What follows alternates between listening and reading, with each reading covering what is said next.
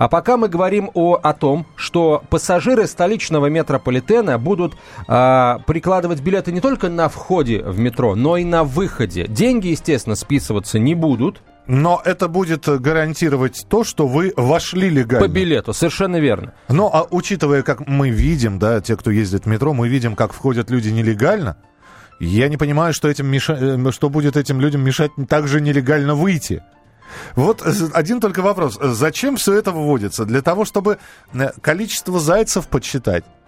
Ну, хорошо, а, у меня билет на две поездки. Ну, случайно я его вы, выбросил. Ну, вот бывает такое, да? И я, значит, стою, там бабушка, я, я, я ей капаю на мозг, и я ей говорю, вы знаете, я случайно выбросил. Она говорит, ничего не знаю, иди покупай себе билет новый. Вот, в этот момент э, через бабушку через меня, как через барьеры, значит, олени прыгают, э, те, которые бесплатно вошли в метро. Нужно ли вводить такую меру? Вот вы э, сами видите, это такая система, при, как в пригородных электричках. На благо или на... на во вред. Во да. вред пойдет это все. Виктор, здравствуйте, говорите пожалуйста. Здравствуйте, Михаил. Здравствуйте, Антон. Доброе утро. Э, понимаете, в чем дело? Вот на фоне вот убийства Немцова как раз много говорят про агрессию, нетерпимость в стране, ну, у людей, и т.д. и т.п. Ну вот это будет еще большой, так сказать, подливание в огонь вот этого. Агрессия со стороны кого к кому? Со стороны населения друг к другу и к государству. А при чем а здесь при чем здесь метро вообще? Объясню. А вот, например, те же пробки. Вы думаете, они не прибавляют агрессии? И, и метро. Вы понимаете, вот, вот давайте возьмем метро. Вот э, насколько ухудшилось э, вот положение в метро с этими карточками по сравнению с тем временем, когда был пятачок. Ага, да, а после пятачка были жетоны. Ну, да. ну, я не знаю, понимаете, ну, пятачок, да, и тогда... Я, если честно, не, тоже не совсем понимаю, как это ухудшило отношение наших к метро, вообще ситуацию Я бросил метро. пятачок и стал злым, или я не бросил пятачок и стал злым? Э, если вы считаете, что бросить пятачок и пройти это быстрее, чем приложить карточку, то, мне кажется, вы заблуждаетесь. 8 800 200 ровно 9702. Ну, давайте, опять же, не, не состояние людей после бросания пятачка, прикладывания карточки или бросания жетона в метро, а просто нужно ли еще будет эту карточку хранить до окончания своей поездки, чтобы с помощью нее из метро выйти. Ну, смотрите, Есть ли в этом смысл какой-нибудь? На самом деле мы, в принципе, должны хранить билеты до конца поездки, потому что э, периодически сейчас контроль в метро тоже присутствует. Нет, да. Нет, да, заходят и... Я, Миш, я лично видел Тебе людей, сейчас показать, э, где, где, где на билете написано, что его нужно сохранять до конца поездки? Где это написано? А, по-моему, в правилах пользования это написано. А в где? правилах пользования метрополитена, я... которые на, внутри вагонов метро. А, на, на, в наземном транспорте совершенно точно мы должны хранить билеты до конца поездки. Это факт. На, вот. В наземном, да, но на, на, э, на них написано, что не выбрасывайте А нет, сейчас конца... проездные, они одинаковые, что для наземного транспорта, что для метрополитена. Вот моя, моя карта тройка на 60 поездок. Нет, это а. говорит о том, что ты пользуешься картой тройкой, например. А э, я пользуюсь, например, исключительно метрополитеновской карточкой. А есть исключительно карточки для общественного транспорта. Они разные.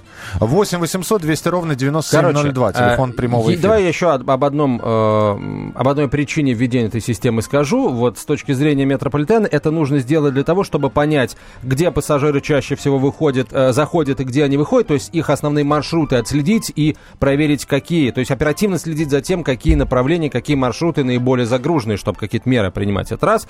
А что касается ситуации конфликтов на выходе, то, друзья мои, если поставить такие вот э, турникеты э, в виде дверей, створчатые турникеты, э, и при этом э, надеяться на то, что там будут находиться сотрудники службы безопасности, метрополитена, которые будут оперативно зайцев вылавливать, то никаких не будет конфликтов. Хранить проездной в течение всей поездки пассажир обязан не на всех видах транспорта. Исключением являются как раз маршруты метро.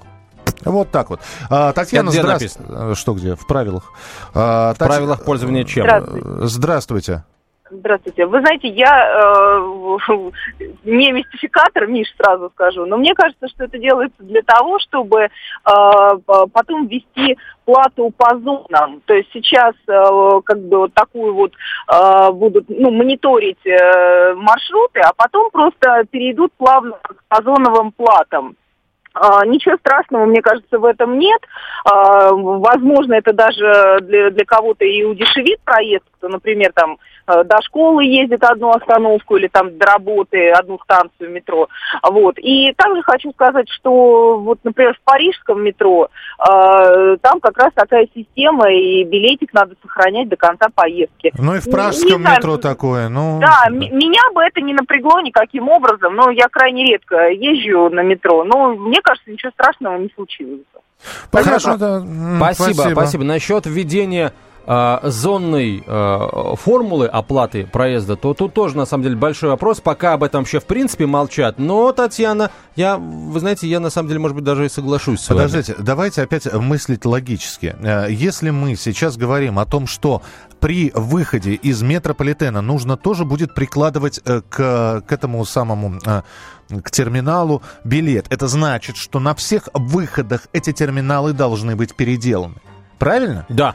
А, на это нужно потратить деньги. А теперь давайте я задаю еще раз. Коэффициент полезного действия. Уменьшится ли количество безбилетников? Я думаю, Миш, уменьшится. Угу. Оно уменьшится, угу. потому что, э, во-первых, во входных и, соответственно, и выходных группах э, на станциях метрополитена очень скоро заработают вот эти вот рамки металлодетекторов. Кстати, заявляю официально, я увидел увидел табличку под названием «Проход для людей с кардиостимулятором». Да. Ребята, на станции метро Щелковская такая табличка появилась. Она, правда, представляет собой лист бумаги, приколотый к, этому, к этой штуке. Возможно, наш эфир послушали и решили это дело осуществить. Но, тем не менее, она есть.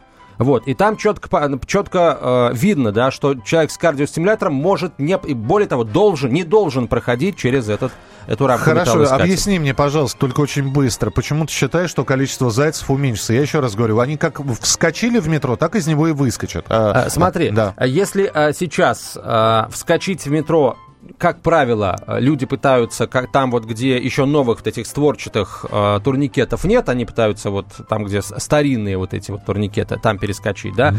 А, во-первых, э, пирамиды весьма серьезно затрудняют Никаких доступ зайцев. проблем. Видел, как с пирамидами прыгают. Хорошо, вот с этими створками особо не попрыгаешь. Да, а... именно для этого применяется принцип паровозик. Когда проходит один, а следом прижимаясь к тебе, проходит другой. Слушай, а я вот не даю проходить за собой. Ну, то, что ты не даешь, не говорит о том, что э, все не дают. Это, во-первых. Во-вторых, я заметил, что если на входной группе дежурит сотрудник полиции или хотя бы парочка сотрудников службы безопасности, то они, э, они, они реально боятся, они ждут, пока те уйдут или хотя бы отвернутся. То отсюда вывод, ребята, если специалисты службы безопасности будут там дежурить постоянно, то проходить будут только самые наглые. А таких ни полицейские, ни чоповцы очень не любят. Глав, главное, очень... главное в твоем комментарии слово «если». Резко а, разбирают. Еще один телефонный звонок финальный. Э, Денис, пожалуйста. Да, здравствуйте. Здравствуйте. Э, я тоже пока вот ждал э, очереди на то, чтобы высказаться, услышал, что Татьяна сказала про оплату по зонам. Я думаю, что действительно в основе лежит эта идея. А несколько лет назад была уже попытка у метрополитена ввести такую позоновую оплату. Те, кто живут в Бутово, они знают при пересадке с станции Старокачаловска на Дмитрия Донского, там даже были сделаны билетные кассы с турникетами. Они много лет стояли, потом их сняли. Вот, я думаю, что здесь просто вот замаскированная как раз вот э, цель именно вот именно такая. Коротко, коротко, бороться... ну, нужно, не нужно, по-вашему? Я думаю, не нужно. Все. Потому что пассажиропоток угу. позволяет обойтись без позоновой оплаты. Спасибо, спасибо. Хорошо, мы обязательно к этой теме вернемся, особенно учитывая вот э, всеобщее подозрение в том, что это, ну, заговор не заговор, а попытка ввести э, зоны в, оп- э, в оплате проезда на московском метро. Э, как только какие-то намеки э, раздадутся, мы обязательно об этом, э, к этому вернемся, да. А пока спасибо большое Михаилу Антонову. Пожалуйста. Московские окна продолжатся в 12.05. Оставайтесь с нами. Как не пропустить важные новости? Установите на свой смартфон приложение «Радио Комсомольская правда». Слушайте в любой точке мира. Актуальные новости, интервью, профессиональные комментарии. Удобное приложение для важной информации. Доступны версии для iOS и Android. Радио «Комсомольская правда». В вашем мобильном.